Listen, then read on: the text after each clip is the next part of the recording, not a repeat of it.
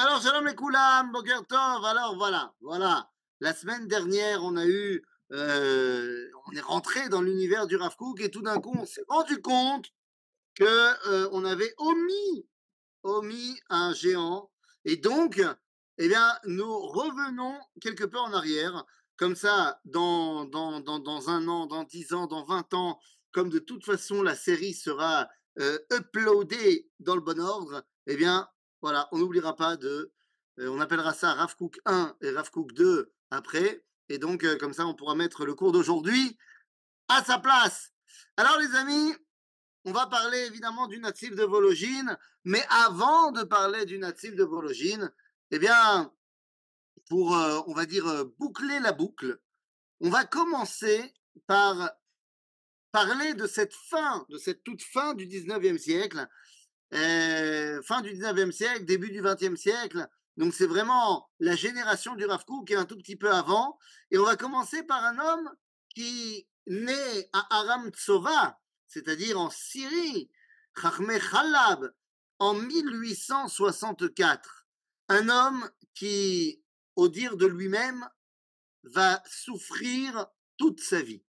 Il souffrira au niveau de son corps toute sa vie et dira de lui-même qu'il est euh, dans cette souffrance la capara, il fait partie de la capara des 2000 ans d'exil. Et c'est une vie de souffrance qu'il va voir, qu'il va avoir, et particulièrement au niveau de ses yeux. Il va très vite, euh, très vite euh, perdre la vue, d'abord de manière partielle et ensuite de manière pratiquement totale. Mais ça ne l'empêchera pas de devenir, au final, après être devenu rabbin, être devenu dayan, être devenu tout ce que tu veux, il deviendra finalement le Rosh Yeshiva Tamekubalim Bethel.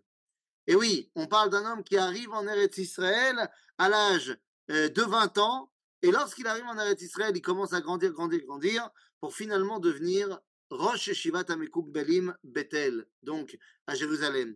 Eh bien, nous parlons d'un homme qui s'appelle Arav Shalom Adaya. Arav Shalom Adaya s'inscrit dans, euh, bah, finalement, dans la grande lignée des Chachmé Amekubalim à Yerushalmim. Et ça, c'est pas que c'est pas quelque chose qui, qui se prend euh, euh, qui se prend n'importe comment.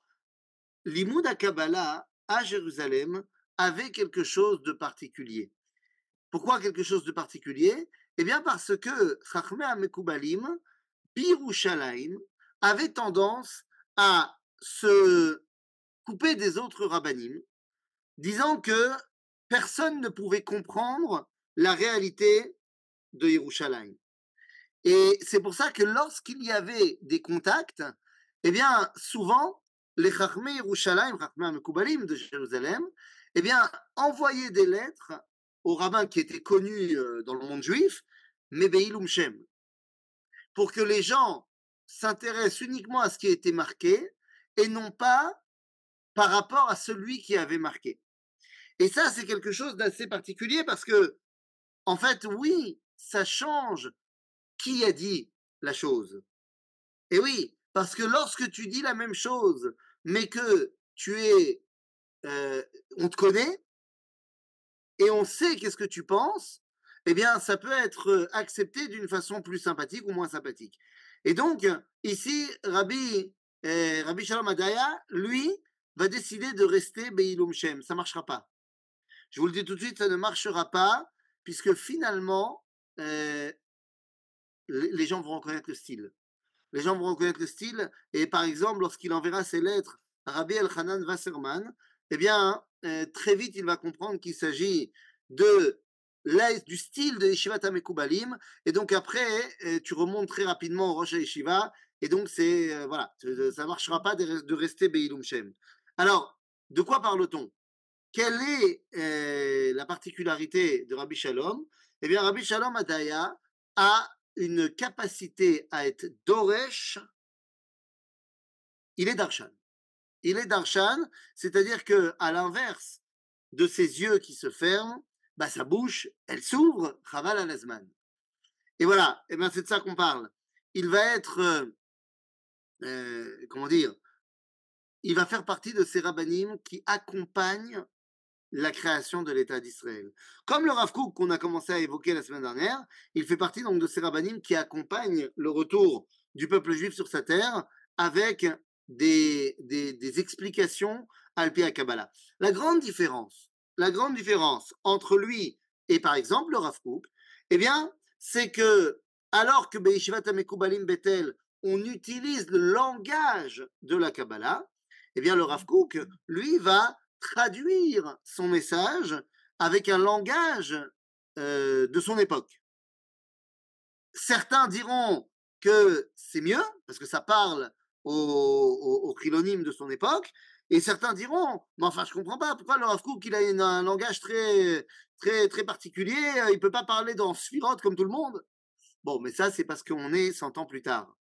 Et c'est vrai qu'aujourd'hui, il y a un retour à la Torah du Hari, et donc à la Torah avec cette, euh, euh, cette, euh, ce langage qui est le langage du Harizal, chose qui n'est pas, pas le style du Rav Donc ça, c'est pour ce qui est de Yeshivat Amekubalim Betel Birushalayim.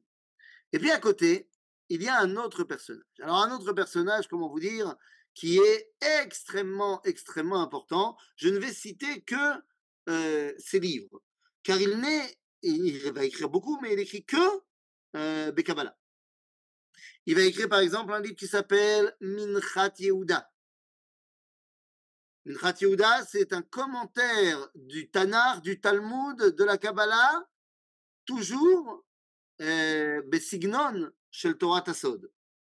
Betlechem Yehuda, c'est un pérouche sur le livre Etzraim de Rabbi Chaim Vital. Yain Arokar, qui est un pérouche de la Hydra Rabba et de la Hydra Zuta, des parties du Zohar. Matok la Nefesh, un pérouche al Sabbat de Mishpatim. Afike Maim, pérouche, encore un autre, sur Etzraim, mais cette fois étudié en, en groupe. Ater et Rachel, sur euh, Pirkei Avot al Kabbalah. Keter Tzadik, sur le Chamishachum Shetorah al Kabbalah. Asiret Tikva, qui est un livre de Tfilot, un Pikavanot, selon les, les, les défis de sa génération. Trasde David, également un, livre de, de Kavanot Batfila. Mais Kitsour, vous aurez compris que le bonhomme, bah, c'est pas n'importe quoi. D'autant plus qu'il écrit Mishle Bavel. Mazé, Mazé Mishle Bavel, Zeshmona Meot Arbaim Veshtaim Perushim. Perushim Vemeshalim Alpi Asod. Bon, alors c'est qui ce monsieur-là? Eh bien, ce monsieur-là, c'est évidemment pas n'importe qui. Ce monsieur-là n'est autre que Rabbi Yehuda Ftaya. Rabbi Yehuda Ftaya, qui grandit à Bagdad et qui arrivera à Yerushalayim, évidemment. Il est l'élève de Rabbi euh, Yosef Chaim Bagdad, de, du, du, Ben il est l'élève également de Rabbi Abdallah Somer. On a déjà parlé de ces gens-là. Évidemment, il arrive en Eretz Israël. Et lorsqu'il arrive en Eretz Israël, j'aimerais qu'on parle directement de la fin de sa vie.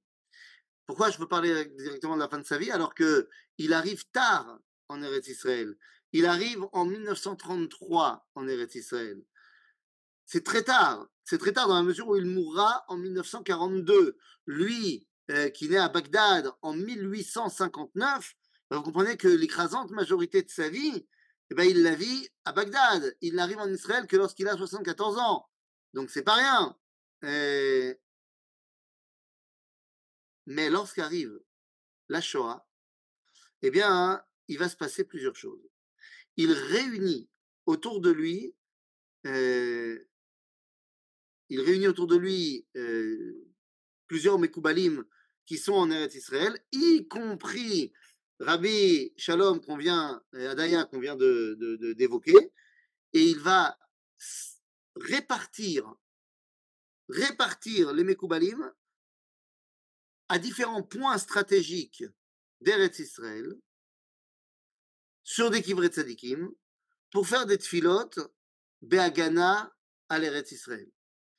En l'occurrence, lui-même montera dans un avion pour aller faire le tour d'Israël, au-dessus d'Israël, et faire des tfilotes et des tikkunim pour faire en sorte que l'armée de Rommel n'arrive pas en Eretz Israël.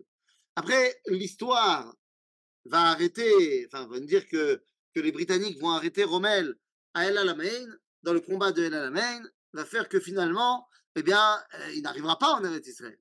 Est-ce que c'est suite aux filotes de Rabbi Oudaftaya euh, ou pas? L'ODA. L'ODA, je peux pas vous dire. Je ne peux pas vous dire. Alors, l'un des trucs qui est assez particulier chez lui, et j'aimerais que vous, euh, vous pouvez hein, me poser des questions là-dessus, mais je ne saurais pas y répondre, donc c'est pas la peine, c'est pas la peine de, me harceler. Euh, mais il avait un truc qui l'a rendu euh, célèbre quelque part. Waya Baki Be Pitron Halomot, tout d'abord. Il était un spécialiste des rêves, mais également un spécialiste Be Tikune Anefesh. Tikune Anefesh et de Otsaat Dibukim. Et là, il va falloir qu'on en parle. Là, il va falloir qu'on parle deux secondes de cette réalité-là. Qu'est-ce que c'est que Tikkun Anefesh et qu'est-ce que c'est que les Dibukim? Alors, Tikkun Anefesh, on parle de quelqu'un qui est déjà mort. Parce que si on parle de quelqu'un qui est vivant, eh ben, il suffit que la personne fasse chouva et c'est ça son tikkun.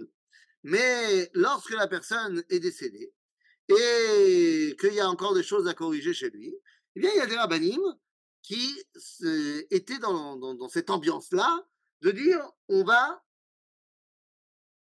travailler pour faire en sorte de corriger les problématiques de la neshama de ce personnage. Alors vous allez me dire, mais attendez, je croyais qu'il y avait un truc dans la Kabbalah qui s'appelait le Gilgul. Ben, le Gilgul, c'est bon. Une fois que euh, la personne est partie, mais qu'elle a des choses à corriger, eh ben, elle revient au Gilgul et puis euh, c'est bon. Nachon, c'est bon, mais en fait, Tikkun Nefesh, c'est dans le monde de la Kabbalah le moyen de faire arriver la Neshama dans un Gilgul là-bas pour qu'elle puisse véritablement corriger ce qu'elle a à faire. En d'autres termes, Tikkun Nefesh, c'est Achana le Gilgul. Ne faites pas ça chez vous, hein, ne reproduisez pas ça chez vous, hein, c'est compliqué. Et puis il y a Otsat à Dibouki. Bon, comment vous dire? L'Ashkenaz qui est en moi, l'Ashkenaz qui est en moi a beaucoup de mal avec cette réalité euh, des Dibouki Malpi à Kabbalah. Est-ce qu'aujourd'hui on n'appellerait pas ça de la schizophrénie? Est-ce qu'aujourd'hui, on n'appellerait pas ça du dédoublement de personnalité, voire détriplement de personnalité? Est-ce qu'aujourd'hui, on n'appellerait pas ça de la paranoïa euh, clinique? Euh... L'odea, Cacheli. Voilà, je vais vous le dire. Cacheli meod euh, avec cette réalité-là. Mais encore une fois, c'est caché parce que je suis un élève du Rambam. On est tous des élèves du Rambam. Et Kacheli parce que le dibouk vient enlever le libre arbitre de l'homme. Il y a un esprit qui rentre en toi, qui te domine, qui te commande. Ben, il est où ton libre arbitre? Où est ta relation avec Dieu? Donc c'est caché mode. D'un autre côté, Arbe, Arbe, Arbe Mod, Chachamim, se sont, euh, enfin, été connus pour cela. Voilà, je ne vais pas m'étendre là-dessus plus que de raison. Euh, L'ODA. L'ODA, euh, demandez au Rav ce qu'il en pense, ou demandez au Rav ce qu'il en pense. Euh, katonti. Katonti, katonti, katonti. Et je sais que je ne vous aide pas parce que c'est un sujet qui évidemment passionne et défraie la chronique, parce que dès qu'on parle de choses qui sont du domaine euh, du film fantastique, alors tout le monde, tout le monde s'excite. Mais caché. Cacheli, et je vais vous dire, c'est d'autant plus Cacheli que je me permets de, faire ce petit aparté parce que parce que c'est compliqué cette histoire de l'Imoud Kabbalah. On sait, on n'arrête pas de dire qu'on ne peut pas faire sans l'Imoud Kabbalah. Les gens s'intéressent à des parties de la Kabbalah ne sont pas les parties importantes de la Kabbalah. Arrêtora Tassod, c'est pour nous rattacher à Kadosh Baruch c'est pas pour faire des films euh, d'horreur et de science-fiction et de fantastique. Donc, toute cette réalité-là de ouais, les esprits, les machins, les trucs, les bidules, je pense que ça nous empêche de nous rattacher à Kadosh Baruch Hu. Bémet, Bémet, Bémet, Bémet. Alors peut-être que c'est parce que j'y connais rien. C'est peut-être parce que, euh, voilà. Rassurez-vous, les CEF aussi peuvent avoir ce genre de prévention. Eh bien, je, l'espère, mais enfin, c'est c'est pas que. euh, il y a des Ashkenazim aussi hein, qui sont très, très portés là-dessus chez les Chassidim. Euh, ils sont pas en reste. Hein. Mais, mais voilà, je, je pense qu'on on fait une erreur en se rattachant à ces choses ésotériques euh, qui n'ont qui, pas de réalité dans notre, dans notre étude, parce que c'est pas comme ça qu'on s'attache à Dieu. Bémet, c'est pas comme ça qu'on s'attache à Dieu. On s'attache à Dieu par la Torah, par les mitzvot, par les midot. C'est par ça qu'on s'attache à Dieu. Et pas par euh, des coups d'éclat, euh, des coups d'éclat mystiques. Ceci étant, Rabbi Yehuda lui, il a enlevé les diboukim. Un. Je ne sais pas exactement qu'est-ce que ça veut dire, mais zemayesh. Est-ce que ça marche le tikkun à fachot Ben, je sais pas, essaye. Tu verras bien. Et encore une fois, si on comprend le tikkun à fachot comme étant un truc, encore une fois, mystique et magique, l'onirali. Mais si tu comprends que c'est achana la gilgoul, c'est-à-dire en fait, euh, on veut permettre à celui qui est parti et qui a encore des choses à corriger, permettre de le faire. Là, je peux entendre. OK? Et tout ceci, oui, et Aaron, non, mais enfin, on a, on dit que les, les questions, c'était après. Les seules questions auxquelles je réponds pendant le cours, c'est les questions dans le chat. Donc, en fait, c'est la technique. Si vous voulez poser une question pendant le cours, vous la faites apparaître sur le chat, et comme elle m'apparaît devant les yeux, alors euh, je suis obligé d'y répondre. Donc voilà. Bekitsour, euh, maintenant qu'on a parlé de cela, eh bien, nous avons un autre personnage qu'on a évoqué très vite fait comme ça la semaine dernière en, introduction du Rav euh, mais c'est quand même très très important. Il faut qu'on parle de lui. Rabbi Shlomo, Rabbi Shlomo Eliashiv. Rabbi Shlomo Eliashiv, rappelez-vous, on a parlé de lui et on se rappelle qu'il est le grand-père de Rabbi Yosef Shalom Eliashiv, le fameux Rav Eliashiv. Eh bien, Rabbi Shlomo Eliashiv, on dit Eliashiv en, en, langage parlé, euh, né en 1841, meurt en 1926, il sera un des quatre grands élèves, un des quatre grands maîtres, c'est euh, du Rav. Et Rabbi Shlomo Eliashov, Eliashiv, eh bien, est très particulier dans, euh, dans ses livres, parce que dans son livre qui s'appelle euh, Sefer ad-Dea, Dea qui sont les initiales de Derushe Olam Atou, il va nous expliquer quel est le sod des Malachim. Sod Malachim. Madrigata Olamot, et- Olamato, Olamatikoun. C'est-à-dire que on comprend d'où vient la volonté de l'unité chez le Rav quand on comprend l'enseignement du Baal Alechem. Pourquoi on l'appelle Baal Alechem Eh bien parce qu'il écrit euh, le livre très important dans le Torah Tassot qui s'appelle Lechem Shmo Shvo Slicha Ve'achlama. Lefen Shvo Ve'achlama en deux parties qui est l'essentiel euh, de son propos. L'essentiel de son propos. Mais Dans, dans la première partie, il va parler de Gereta Olamot Ve'ishtal Shelutam et dans la deuxième partie, il, il fera un commentaire de Etzraïm. Les amis, euh, c'est de ça qu'on parle. Le Baal Alechem va être dans la droite lignée du Gaon de Vilna. Qu'est-ce que ça veut dire? Ça veut dire que on va s'appuyer, même dans le Limoud à Kabbalah, sur Chokhmat Talmud, sur. Alors que euh, dans la Torah, par exemple, du Ramchal, on va utiliser aussi la Gemara, mais on va pas forcément tous s'y référer uniquement à la Gemara. Shitat Agon Vilna, c'est d'être beaucoup plus attaché à la Gemara, et on va retrouver ça be euh, Torah Baal Alechem. Donc ça, c'est aussi quelque chose qu'il faut, euh, qu'il faut se rappeler. Alors, voilà, les gens ont compris. Euh, ce n'est pas Dieu qui décide de faire un Gilgul pour l'homme? Bien sûr. Bien sûr que c'est Dieu qui décide. Évidemment que c'est Dieu qui décide. Mais dans la mesure où moi, je suis censé être un partenaire de Dieu dans le dévoilement et dans la construction du monde, eh bien, je vais aider cette Neshama-là à pouvoir être dans les meilleures conditions, à faire son tikkun. Donc, bien sûr que c'est Dieu qui ramène la Neshama pour faire un Gilgul, bien évidemment. Mais moi, j'ai mon rôle à jouer aussi. Plus je connais la personne, et plus je vais avoir une influence positive sur sa capacité à revenir corriger. Moins je connais la personne, et moins euh, mon influence pourrait être grandissante. Mais ça l'air Top. Et donc, une fois qu'on a parlé de ces trois géants, de Rabbi Shalom Adaya, de Rabbi Udaftaya et de Rabbi Shalom euh, Shlomo eh bien, nous arrivons à notre masterpiece du jour. Et notre masterpiece du jour, eh bien, vous l'aurez compris, c'est le native de Vologie. Et alors là, les gars, eh bien, on a du boulot. On a du boulot. C'est qui le native de Vologie?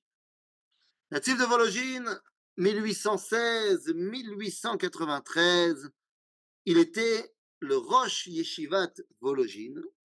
Pour être exact, il était le troisième Roche Yeshivat Vologine et également le dernier Roche Yeshivat Vologine, parce que c'est lui qui va fermer la Yeshiva. On va comprendre dans une seconde pourquoi.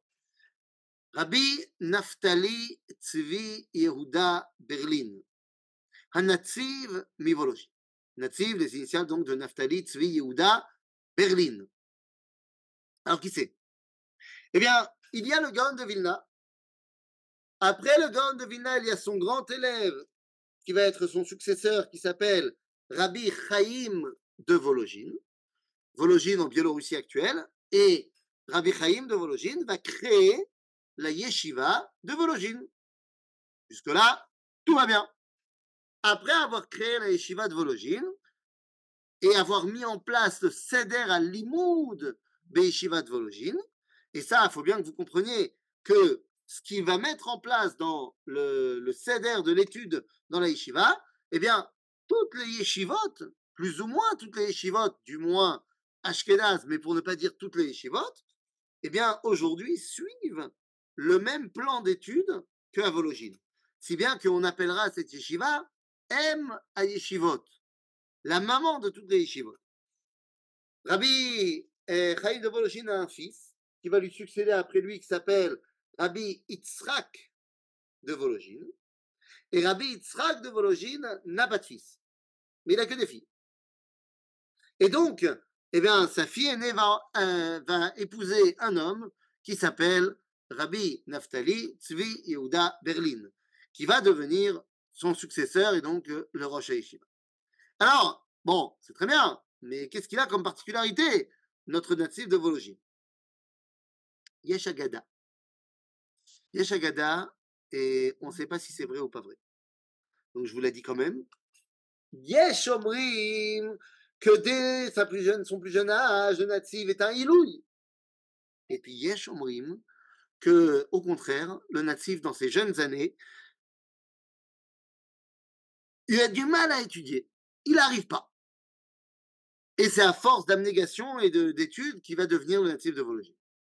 On ne sait pas laquelle des deux versions est vraie, mais c'est l'homme chané. Ça n'empêchera pas de devenir un des plus grands maîtres du judaïsme. Et quelle est sa particularité? Eh bien, sa particularité, c'est d'abord la toute.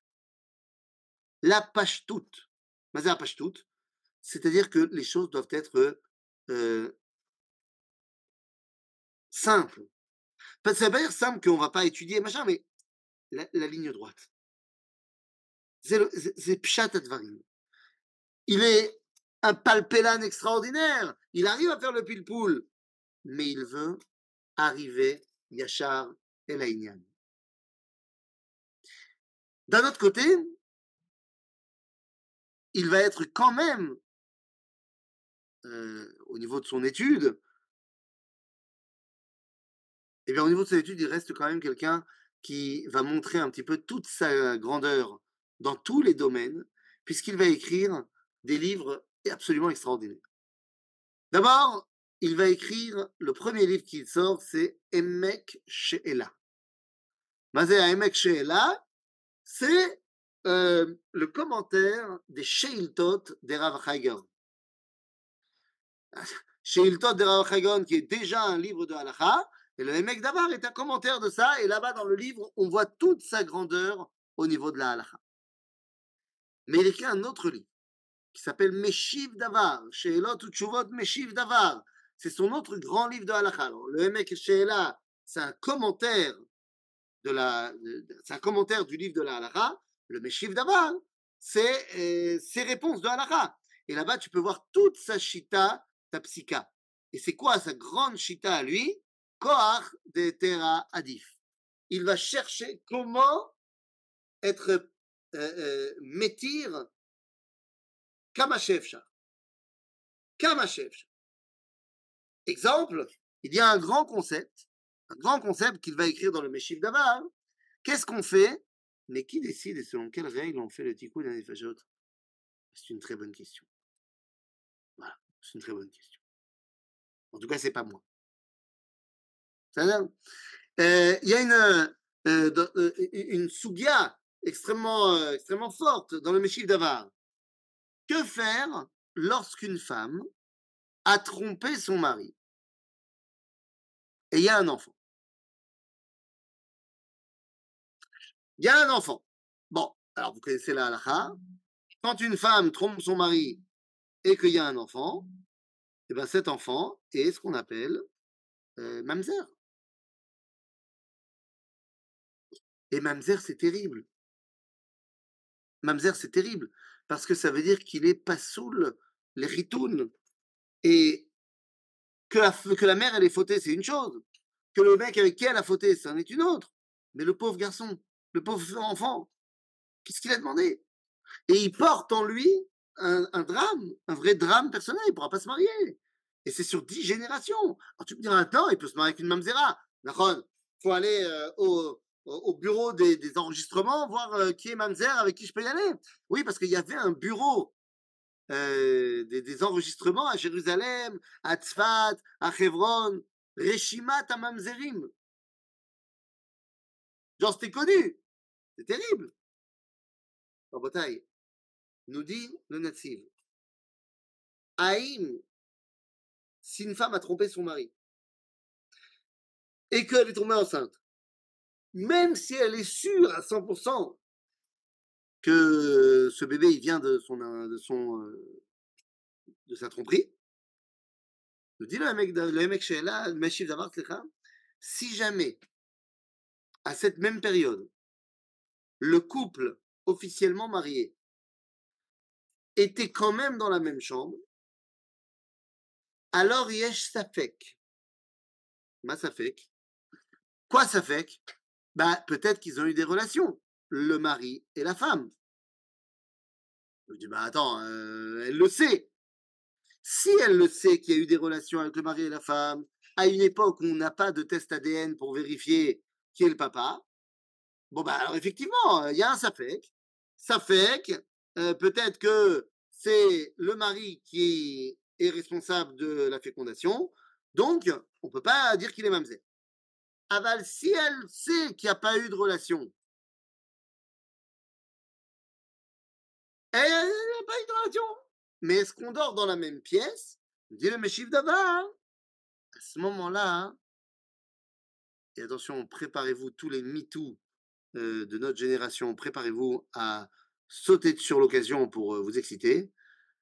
Dit le natif, Aval, Rov באים על נשותיהם כשהן ישנות. On est au 19e siècle. Hein.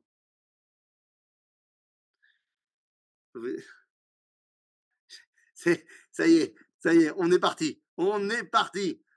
Euh, et une femme qui trompe un homme et un homme qui trompe une femme. Hein Qu'est-ce que c'est On peut faire la même chose alors, Rabotai, je tiens à vous rappeler quand même que d'après la Torah, un homme peut avoir plusieurs femmes. Donc, on ne peut pas parler de mamzerout euh, dans ce cas-là. Maintenant, le fait que Rabbeinu Gershon, Meoragola, il a interdit la polygamie il y a de cela mille ans et que donc on n'a plus de polygamie, il n'empêche que même dans un cas où l'homme irait avec une femme non mariée, bien que lui-même soit déjà marié, et qu'il y a un enfant qui sort de là, eh bien ça s'appelle znout, ça s'appelle pas mamzerut. Donc c'est pas bien ce qu'il a fait avec la madame, mais l'enfant, il n'a pas de problème, il peut se marier avec n'importe qui. D'accord? La mamzerut, tu peux pas l'inventer. C'est quelque chose qui vient de la Torah. Donc, euh, donc ça ne marche pas dans l'autre sens. Quoi qu'il en soit, nous dit le Natsiv, Rov Akvarim, la majorité des hommes, ils vont voir leur femme quand elle dort. Et elle n'est pas au courant. Hein, on appelle ça comment aujourd'hui euh, un, viol conjugal, c'est ça? Je crois que c'est comme ça qu'on appelle. Ben non, vous pouvez dire ce que vous voulez, euh, quoi, comment c'est possible, machin. On n'est pas en train de débattre sur la réalité. On n'est pas en train de débattre sur est-ce que c'est bien ou pas bien ce qu'ils ont fait. C'est Mayesh. Et donc, comme c'est Mayesh, eh bien, on peut déterminer que l'enfant, il n'est pas mamzer.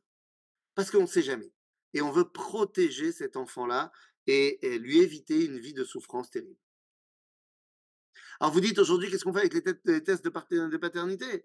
Euh, Dans des cas comme ça, ok, les rabbins, ils vont conseiller euh, de ne pas faire de test. Mais c'est vrai que si au final tu as fait le test et tu sais, alors il n'y a plus de safek, et donc il est mamzer, c'est, Khaval. Ok Donc euh, la question est de savoir est-ce que je veux la vérité ou est-ce que je veux le bien de mon prochain? Bien sûr que des fois, euh, c'est mieux que ce soit ensemble. Mais pour le natif de Vologine, ce qui est fondamental, c'est le bien-être des gens. Quand c'est assourd, c'est assourd. Quand on peut trouver un, stratagème pour faire du bien aux autres, eh bien voilà. Euh, j'ai traduit? Qu'est-ce que j'ai pas traduit? Dites-moi s'il y a un mot que je n'ai pas traduit, je le traduirai avec plaisir. Quoi qu'il en soit, donc ça c'est une première partie de sa Torah. Comment faire du bien aux autres, mais en même temps avec toute la profondeur de la halakha. mais le livre euh, qu'il a rendu le plus célèbre, eh bien, c'est tout simplement le Pérouche Emek Davar. Emek Davar à la Torah. Eh c'est tout son commentaire sur la Torah. Disait, du coup, c'est comme quand les Chachamim fixent le temps. Ils peuvent fixer qu'un mamzer. Et qu'un mamzer ou non, et ça fait force de loi, même Bachamaim. Exactement. Exactement. Tout à fait. Ça peut faire force de loi même dans le ciel. Exactement. Bekitsour, c'est quoi le Emek Davar? Eh bien, le Emek Davar, c'est son commentaire de la Torah. Emek Davar, al Bereshit, Shmod, Bamidvar, Dvarim. Nous dit euh, le Rav Tzvi Kouk. Mi sheyodea Emek Davar, Yachar, Afour, Ve'alarson. Celui qui connaît ce livre-là euh, de long, en large et en travers. En safek sheu talmid racham. Il n'y a pas de doute, c'est un talmid racham. Pourquoi? Parce que dans ce livre, Emek Davar, il y a tout. Il y a toute la, la, la, force euh, lituanienne de l'étude des yeshivot de Vologine. D'un autre côté, il y a toute la capacité à être le pshat du Rabbi Chaim de, de, du natif de Vologine. D'un autre côté, il y a tout le sod qu'il a, a étudié depuis le Beth Midrash du Gaon de Vilna. Il y a tout dans le Emek Davar. La légende raconte et c'est ce que je raconte moi sur sa tombe. Il est enterré à, Varsovie. La légende raconte qu'un jour, il a reçu dans son rêve la visite d'un ange qui lui a donné un livre. Et, il a lu le livre. Et il a dit, c'est fantastique ce livre, mais qui l'a écrit? Et il dit, bah, regarde au début, il y a marqué. Et il regarde la première page, il y a marqué Rav, Naftali, Tzvi, Yehuda, Berlin. Genre, c'est lui. Et, là, il répond à l'ange, je dis, mais enfin, c'est marqué que c'est moi qui ai écrit ça, j'ai jamais écrit ça. Et l'ange lui aurait répondu, Vela malo. Et pourquoi pas Allez, écris, au boulot. Et à ce moment-là, le Nazi va commencer à écrire son bouquin. Tant, Mais que vous compreniez un petit peu quelle est la Torah du natif de Vologine. Il y a un verset dans la Torah qui dit Ishamer lecha meod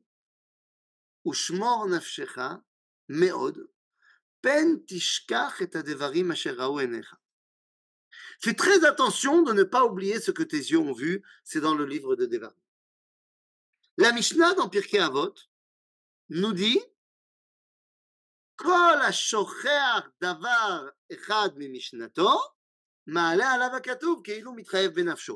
Tout celui qui oublierait une chose de son étude, eh bien, il est passible, comme s'il était passible de mort. Et en fait, nous dit le natif, parce que la, la Mishnah en Pirkei elle se sert du verset pour prouver ses dires, le verset qu'on vient de lire. Fais très attention de ne pas oublier ce que tes yeux ont vu. Nous dit le natif, mais enfin, comment est-ce possible d'oublier quelque chose de son étude? Nous avons une mitzvah d'étudier tous les jours. Donc on risque pas d'oublier. Réponse du natif, Rosh Yeshiva, de la plus grande des yeshivot. Il dit Al yede esek pilpula shel Torah, yechol sheneefach lo leroetz chas v'shalom. Des fois, à force d'étudier la Torah, de pilpouler, tu vas oublier. Mais tu vas oublier quoi? Mais tu vas oublier Hadavar Echad. La première chose que Dieu a dit, il a dit quoi? Que Dieu il a sorti le peuple juif en entier de l'Égypte, de la maison d'esclavage. Il n'a pas sorti que les rabbins, il n'a pas sorti que les gens de droite, pas que de gauche, il a sorti tout le monde. Et nous dit le si ta Torah, elle te coupe du reste du peuple juif, Torah Et il dit ça à une époque très particulière. Pourquoi une époque très particulière? Eh bien parce que le natif de Vologine, Rabotai, il vit à l'époque du renouveau sioniste. Eh oui, on est en plein milieu de ce qu'on appelle Chibat Sion, Roveve Sion. Eh oui, il fait partie de ceux qui adorent Israël et qui font partie des rabbinim qui vont appeler au retour en Israël. Il va même rentrer dans la Hanala de Chovevet avec des gens comme Yehuda Pinsker, avec des gens comme Regenblum, des gens pas du tout, du tout, du tout religieux, même anti-religieux. Il nous dit le natif, c'est pas pour ça que tu dois pas participer, parce que, ben voilà, on y est, on y est, c'est le moment. Ah, mais ça ne ressemble pas à ce qu'on pensait devoir être la Géoula. Ouh là là, quelqu'un dit ici, quand on fait les tests de paternité, il est éprouvé que 30% ne sont pas les vrais pères. Oi va, voy. Oi va et voy. C'est un chiffre terrible, terrifiant. Euh, j'espère qu'il n'est pas vrai. Mais en tout cas, le native, il dit, mais ça y est, le renouveau, il, y est. C'est la main de Dieu, tout ça. Donc, eh bien, il faut y participer. Et c'est pour ça que malgré euh, l'opposition farouche euh, de, de, de, Pinsker, de Genblum, ça n'empêchera pas le natif de faire partie de Provetzion et de motiver tout le monde à venir en Israël. Et à la question de, ouais, mais enfin, comment ça peut être la Géoula alors que ça ne ressemble pas, euh, enfin voilà, il ne ressemble pas à ce qu'on attendait des Géoulim. Le natif de Vologine écrit quelque chose d'absolument extraordinaire. Il écrit quelque chose dans son commentaire du Sefer Shmot, dans le Emek Davar. Il dit Lorsque Moshe Rabbeinu a mis la main dans la veste, savez, il a demandé des signes à Dieu. Alors non, je viens de me tromper, c'est pas dans le Emek Davar qui dit ça. Non, je me rappelle, c'est dans un Mahamar, dans un texte qu'il écrit comme ça euh, par rapport au sionisme, s'appelle Drishat Sion. Voilà, autant pour moi, Acharit Kereshit. Drishat Sion, Acharit Kereshit. Et là-bas, il explique quand Moshe Rabbeinu, le deuxième signe que Dieu lui donne, il dit mets ta main dans, dans, ta veste et il la ressort et elle est Metzorat Kashaleg. Or, nous dit le natif, la tsarat, elle vient Beikar, à la Shonara c'est principalement à cause du Lachonara, la médisance. Il dit, mais alors c'est quoi la médisance de Moshe? Il dit qu'il a dit du Lachonara sur le peuple juif. Pourquoi? Parce que juste avant, quand Dieu envoie Moshe vers les Israël, Moshe lui dit Mais enfin, ils ne me croiront pas Ils diront C'est pas vrai, Dieu, il s'est pas dévoilé à un mec comme toi. Lo lo bekoli, Hashem. Dit le Nazi, Moshe, il a eu peur que parce qu'il n'a pas grandi au Beth Midrash et qu'il parle yiddish avec un accent à couper au couteau et qu'il est habillé comme un Égyptien et qu'il a les codes de la culture égyptienne, eh bien que les Juifs ils ne l'accepteront pas. Et ils diront Mapitom, Fatol Mashiach. Mashiach, il doit avoir une barbe et des péotes. Il dit le natif, c'est le fait que Moshe ait pensé qu'on n'allait pas l'accepter parce qu'il ressemble pas à un religieux, c'est la Shonara. Parce que Israël, quand le Goël il arrive, il le reconnaît. Parce que tout le monde va accepter Herzl quand il arrive. N'est-ce pas? Eh bien, nous dit le natif, tous ceux qui n'acceptent pas, Emtoim. Parce que c'est pas à toi de décider comment la Géoula doit arriver. C'est Akadosh Baruch qui décide. Et s'il a décidé d'envoyer Herzl, ou il a décidé d'envoyer euh, qui tu veux, eh bien, c'est parce que c'est ce qu'il a pensé qui était le mieux pour le peuple juif. Ah, vous comprenez que ça, eh bien ça, ça va pas du tout passer auprès de son gendre. Oui, parce qu'il est co-rocher Shiva avec son gendre. C'est qui son gendre? Ben, Son gendre n'est autre que Rabbi eh, Chaim de Brisk. Chaim Soloveitchik, plus connu dans le monde des Yeshivot, Reb complètement opposé au sionisme, lui. Donc imaginez-vous dans la yeshiva, tu as le Rosh Yeshiva, le vieux Rosh Yeshiva complètement pro, et le plus jeune Rosh Yeshiva complètement anti. Ils sont d'accord sur rien. Le natif, il est plus vers le pshat, le, le il est plus vers le pilpoul, le sioniste, il n'est pas sioniste. Mais il y a un truc sur lequel ils sont d'accord, ils demandent à être enterrés à côté l'un de l'autre. Ils sont dans le même OL. Parce qu'on a le droit de ne pas être d'accord, mais on n'a pas le droit d'être séparés un grand chidouche. Un grand, grand chidouche. Et la type de Vologine, eh bien, eh, va fermer la yeshiva de Vologine, on a dit. Pourquoi il va fermer la yeshiva de Vologine? Parce que eh, les Russes, à l'époque, c'était pas la Biélorussie, à l'époque, c'était l'Empire russe, eh bien, les Russes vont imposer de faire rentrer l'imoudechol à yeshiva. Et au début, ils s'opposent, et les Russes disent, c'est pas compliqué, où tu fais rentrer les limoudechol, et c'est pas une heure, hein, il fallait que de 9h à 15h, on étudie des matières folles. Le russe, les mathématiques, hein, de 9h à 15h. Après, tu peux étudier la Torah. Eh bien, le natif dit, non, je suis pas d'accord. Il dit, ah, si c'est comme ça, vous fermez la yeshiva. Vous choisissez. Et le natif a dit, on ferme la yeshiva. Pas que le natif lui-même soit contre le fait d'étudier d'autres choses que la Torah. Il l'écrit ailleurs que Zébécéder.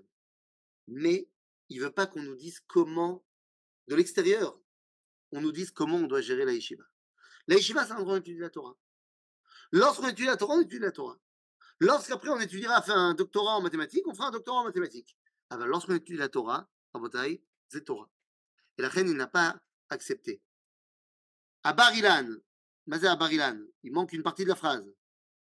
Je veux bien que tu dises à Barilan, mais il manque une partie de truc. Par contre, si tu veux, on parle de Barilan.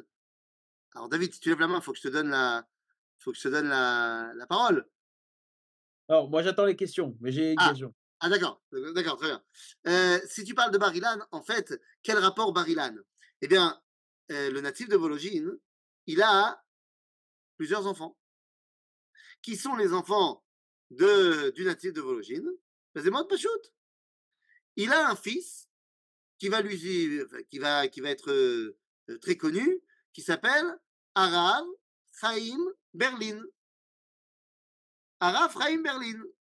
Chaim Berlin, qui va devenir un des, grands canaïs à Jérusalem, un des grands anti, euh, antisionistes.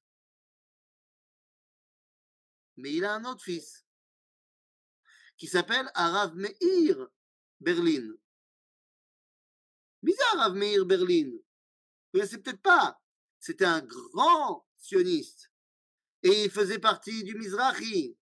Et il a créé le journal Atzofé. Et il a créé l'encyclopédie talmudique. Il s'appelle Meir Berlin. Mais lorsqu'il arrive en Eretz Israël, il change le nom Berlin, qui fait un peu trop Berlin. il change en Bar Ilan. Et donc, il va devenir le Rav Meir Bar Ilan, qui va donner l'université de Bar Ilan.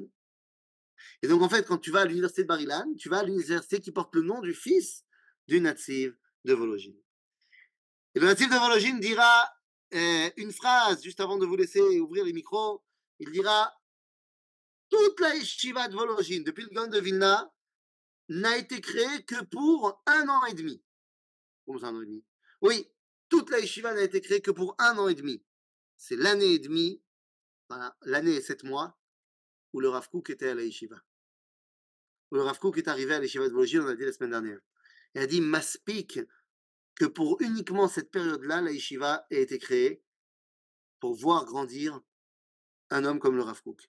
Natif de Vologine était donc le Rav du Rav Kook pendant une petite période, et pourtant le Rav Kook le reconnaîtra comme étant son Rav, à tel point que vous comprenez que être le rabbin, euh, enfin l'élève de quelqu'un, c'est pas fonction forcément du nombre euh, d'années qu'on a appris chez lui, mais c'est à quel point il a influencé euh, notre façon d'étudier la Torah, de comprendre la Torah, le dévoilement divin.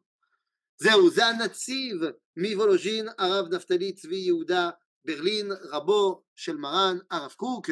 Et donc, maintenant qu'on a rempli le chov, on pourra revenir la prochaine fois au Rav Kook. Mais là, nous avons une question de David Altar. À toi de jouer.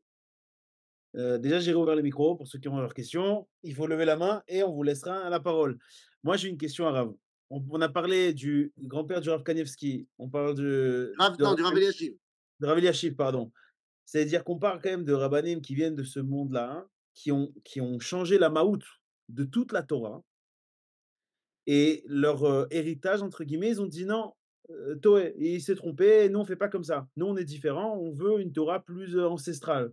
C'est ça, si j'ai bien compris, c'est-à-dire qu'eux veulent rester dans, la Torah de Chol, de Roul, et eux se sont dit non, on est en Israël, on change tout. Mais maintenant qu'on est en Israël, comment ils arrivent à rester à la Torah de Roul J'arrive pas à comprendre en fait comment la Metsiout, elle n'est pas au Chelet euh, leur déote. Mais, pourquoi, excuse-moi, pourquoi est-ce que tu parles de la Torah de Roul J'ai pas bien. Non, on est en Israël aujourd'hui, ils ont commencé à faire, ils font de la politique, le monde Haredi fait de la politique, le monde chassidique fait de la politique. Ils font partie du pays d'Israël, Ron, ils font partie, de- ils s'intègrent à la vie israélienne. Mais leur Torah, elle dit, Zelona, c'est pas ça. Alors, je- sais pas si euh, tu fais référence au Rav Eliashiv, euh, Rav Eliashiv. aussi. Non, parce que tu dis parce qu'on a parlé de son grand-père. mais D'abord, il faut savoir que Rav Eliashiv, euh, il y a une très très très très grande différence entre le Rav Eliashiv dans ses dix dernières années de sa vie et tout le reste de sa vie. Pendant les dix dernières années de sa vie, euh, le Rav Eliashiv est devenu le représentant du monde Haredi. C'est un peu une grande blague, parce que le Rav Eliashiv, n'était pas du tout le représentant du monde Haredi. Le Rav Eliashiv, c'est un élève du Rav Kook. Le Rav Eliashiv, il a été marié par le Rav Kook. Son- celui qui l'a marié, c'est le Rav Kook. Le Rav Eliashiv, quand il parlait du Rav Kook, c'était euh, les étoiles dans les yeux. Il était Baal Plukta avec Reb Shlomo Zalman Auerbach. C'était un monde Haredi qui n'a rien à voir avec le monde Haredi qu'on connaît aujourd'hui. Ils étaient Bekim, Bechormot Achol, et de tout ce que tu veux. À la fin de sa vie, on en a fait, parce que c'était un homme de Torah toute sa vie, le Rav Eliashiv. Et à la fin de sa vie, on en a fait euh, le dirigeant des, des colonies. Euh, c'était pas ça. C'était pas ça. Il y a une grande différence, si tu veux, entre le Rav Eliashiv et le Rav Steinman pour, euh, pour faire la différence dans le monde Haredi. Donc c'est pas c'est pas aussi tranché. Des fois, dans le monde Haredi, on va faire euh, euh, on, on- on- on va faire porter une idéologie qui n'est pas véritablement forcément l'idéologie du Rav. Euh, donc voilà. Alors, je sais pas qui a fait dans l'ordre, mais euh, sans on avoir besoin du Montraredi, on a dit le Raphaël Berlin, il est déjà antisémite. Alors, le Raphaël Berlin, lui, il n'y a pas de problème. Raphaël Berlin, lui, il n'a pas été dans le, dans le move de son père au niveau du sionisme. Ça, ça c'est sûr. Ça, c'est sûr. Mais bon, euh, on a le droit de ne pas suivre son père. Son, notre fils, Rabbi Meir Barilan, lui, il a complètement suivi son père. Bon, ben, c'est chacun. euh, voilà, ça arrive qu'il y ait des enfants qui ne suivent pas les, les traces de leur père. Question de Simone. Qu'est-ce que vous venez de dire? C'est euh, Ber, euh, Meir Berlin, il n'a pas suivi son père? C'est Ah lui ben, ou c'est pas Meir. Raphaïm Berlin, Ah, lui, il était très antisioniste. Il était parmi les dirigeants des Canaïm à Jérusalem, ce qui ne l'empêchait pas d'être quelqu'un de très gentil au demeurant. Mais il était très contre euh, le mouvement sioniste. Alors Mm. que son frère, L'autre fils du Nativ, le Rav Meir Barilan, donc Berlin qui est devenu Barilan, lui, il était extrêmement pro-sioniste et impliqué dans tout le monde sioniste et ce que vous voulez. D'accord. Non, je voulais revenir, s'il vous plaît, au livre de Shlomo et Yashiv. Vous avez dit que dans son, dans son livre, il explique le sol Melachim. Qu'est-ce que ça veut dire? Et il explique de manière générale, sans, sans rentrer dans tous les détails, quelle est la différence qu'il y a entre les différents Malachim, qu'est-ce qu'ils rapportent comme dévoilement divin et quelle, quelle est leur interaction avec ce monde? Alors, il reste trois minutes, trois dernières questions. Euh, pas. Alors, allez-y, Richard. Aaron? Aaron, alors vas-y. Oui, bonjour, euh, Ravita. question, c'est juste euh, une, une expérience. Par... Je reviens sur le Tikkun à Nefashot. Et c'est quelque chose qu'on a fait. Et j'étais personnellement donc euh, dans un minyan de de Chachamim. Et on a lu le livre de Télim. Chaque chapitre, il y a une akafa avec un Sefer Torah, avec le ton chauffard, et le Rav, c'est le Rav David Toledano, pour pas le nommer, d'Ashdod. On, on, a fait euh, tout cette connus, il avait la liste des noms des Neshamot que les gens voulaient euh, éventuellement réparer. Et ça marche. Comment ça marche? Ça veut dire qu'en rêve, les Nefashot se dévoilent en rêve, et où elles remercient verbalement, où elles apparaissent dans une tenue magnifique. C'est le siman qu'elles elles retrouvent leur place là où elles devaient être. Et donc, voilà, c'est simplement la, l'expérience que ça, ça marche. Voilà, avec un Ashkenaz. Euh, Monsieur Benazano, vous parlez avec un Ashkenaz, trois Ashkenaz pour ça. Non, l'autre Rav Shalom, c'est l'autre. Vous connaissez dans ça aussi, donc ça. C'est au contraire. Je n'ai rien dit. En fait, j'avance parce qu'il y a des questions. Richard. Richard. Euh, il y avait Yocheved avant moi. Euh, c'est là, Richard, dites-moi la question, elle est après vous dans Alors, le, le euh, deux choses. La première, euh, non, la statistique de 30% euh, de pères, euh, non, non, pas du tout. C'est 1 pour 30, c'est au maximum 3%. faut pas Ah. exagérer. Je- Vous, vous me faites. vous- Voilà, ça alors c'est- déjà beaucoup plus, euh, beaucoup plus certain. Deuxièmement, il y a quelque chose qui est, autant je, je, je peux trouver qu'il était parfaitement équitable de, de, de réduire la polygamie euh, et de, de revenir à une monogamie, ça a été décidé il y a mille ans. On comprend pas alors pourquoi on a gardé cette marque d'infamie phénoménale qui était le mamzer, qui était parfaitement innocent. On aurait pu de la même façon décréter que cette mamzeroute était peut-être plus tout à fait euh, d'actualité. Mais ça mais ça n'a rien à voir. Le fait qu'on arrête la Non, non, non, non, je fais qu'un parallèle. Je ne fais qu'un parallèle entre Mais je ne peux pas annuler la Torah. Je ne peux pas annuler la Torah. le fait que la Torah m'ait permis de me marier avec plusieurs femmes et que finalement les Chachamim ils ont dit c'est pas bien et ça a fait évoluer les choses, c'est très bien. Ça ne veut pas dire que je, je peux annuler euh, le, le- le problème qui a été causé par une relation interdite. Le, le mamzer, c'est juste qu'il est porteur d'une réalité terrible, qu'il a été conçu euh, dans une relation qui est fondamentalement anti-Torah. C'est pas de sa faute au mamzer. On lui en veut pas. Il est porteur d'une réalité. C'est terrible. C'est la faute des parents. Mais je vais vous dire mieux que ça. Aujourd'hui, on parle de mamzerim, mais euh, je prends la dernière seconde qui me reste. Mais j'ai été la semaine dernière en Pologne, effectivement, et j'ai rencontré un nombre qui, m'a fait assez froid dans le dos parce que j'en j'en avais pas vu autant au même endroit. Il y avait une centaine de jeunes et il y avait bien plus que 10, donc ça veut dire plus que 10%, qui étaient des enfants non juifs dont le père était juif et la mère était non juive. Et ce, sont des enfants, des jeunes, enfin ils sont plus enfants, hein, ils avaient 30 ans, mais des gens qui sont terriblement détruits dans leur identité, particulièrement depuis le début de la guerre. Parce qu'ils nous disent, on a perdu tous nos amis goy, c'est tous des gens pas religieux, évidemment, qui sont pas dans les écoles juives, qui n'ont pas grandi dans la communauté juive, parce qu'en général, le père euh, n'a- pas donné d'éducation juive. Il dit, mais quelque part, on était chez notre, grand, euh, notre grand-mère qui nous faisait du couscous et on, con- on connaissait le judaïsme. Et on a baigné dedans, mais on n'est pas religieux. Et ils te disent, depuis le- le- le- la guerre, tous nos amis non juifs nous ont euh, coupé les ponts parce qu'ils nous ont, en général, c'était des amis qui étaient de confession musulmane, et ils nous ont catalogués dans le sens, vous êtes juif, vous êtes juif, donc vous êtes là, mais pour vous, c'est comme ça qu'ils me disent, pour vous les juifs, on n'est pas juifs. C'est terrible. Tu le dis, mais tu peux te convertir, mais je n'ai pas envie de me convertir. Je me sens juif depuis toujours. Pourquoi est-ce que tu veux que je me convertisse? Je suis assez juif pour me faire traiter de sale juif par l'égoïme, et je suis pas assez juif pour les juifs. C'est quelque chose qui est terrible. Je comprends la souffrance et la douleur. Malasot, tes parents, ils ont fait quelque chose qu'il fallait pas faire. On est porteur de, de, ce que nos parents y font. Et donc on, est porte, on, on, a une responsabilité par rapport à nos enfants. Donc le mamzer, c'est pas de sa faute, mais c'est comme ça. Il y, avait, il y avait une dernière question de Yochevet, je vois qu'elle a baissé la main. Yochevet, euh, plus de questions? Oui, c'est une question que peut-être le RAF peut développer le cours suivant, puisque je voulais vous demander si vous pouviez développer le, le thème de l'unité. Si j'ai bien noté, vous avez expliqué que. Oui, oui, oui, on en, on en parlera, on en parlera avec la Torah du Rav bien sûr. Eh bien, très bien. Alors, 10h01. Je pense que on est bon. Todaraba. Chazak Opa, todaraba, Rafizo, Shavuatov. Todaraba. Et on attend tout de suite. Merci beaucoup. Balzac. Exactement, j'aurais pas dit mieux. Passionnant, passionnant. Ah, c'était Laura Cherki, ok. Alors je vois que Laura Cherki euh, s'est connecté sous le nom